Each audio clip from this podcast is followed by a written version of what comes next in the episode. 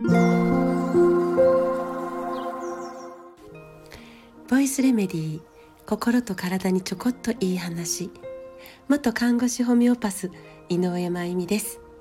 えー、今日は、えー、福岡市で朝を迎えています、えー、これから、え飛行機で新潟に戻る予定です、えさて、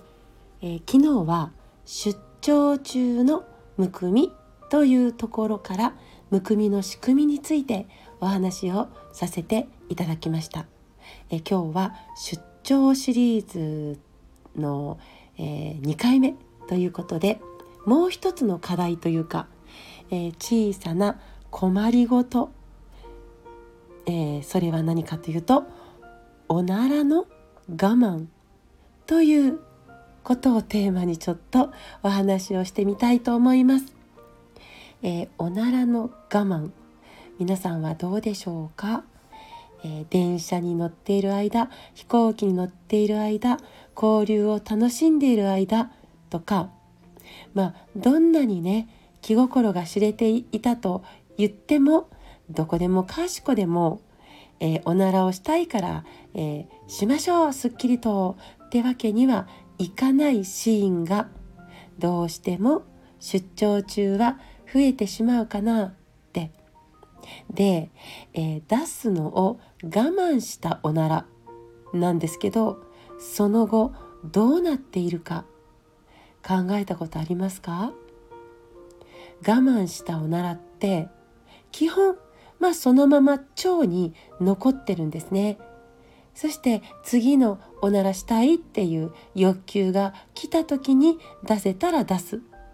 というようになってはいるんですがおならの成分には腸から再吸収されるものも実はいっぱいあってだからおならの一部は大腸から再吸収されてまさかの全身を巡ります。そして今度は尿から出たり汗から出たり。でも一番たくさん出ている先はなんと呼気。いわゆる呼吸で吐く息から出ていくんですよね。おならがまあそのまま口からゲップみたいにブーって、まあ、出るわけではないですがそれでもおならになる予定だったものが口から吐く息として出ていくっていうことは事実としてやっぱりあるんです。で口臭っていうのがまあありますよね。口臭が気になるとまあそれはとても切ないわけなんですが、まあ、本人も周りにいる人たちもその口臭の原因にはいろいろあります。虫歯とか歯肉炎からの口臭とか胃の弱さとか食べ過ぎとか消化不良とかまあそういうものからの口臭そして唾液が少ないことで口の中が乾燥して起こってくる口臭。そしておなら成分を排泄してしまうことによる口臭。だからおならは基本我慢しないで出せたらいいなと思いますよ。ちょっとお手洗いになどで、えー、場所を移動できる時はあまり我慢時間を長く作らないうちに出すものは、えー、出しちゃいましょう。まあ本来腸から出せるものを口から出さなくてもいいように早めの行動をとってみましょうねとはいえね。おならがそんなに豪快に出せる環境ばかりではないと思うんです。場所を変えたからといっても。なのでさらに手前の対策としておならがたまりすぎないような食事も大事。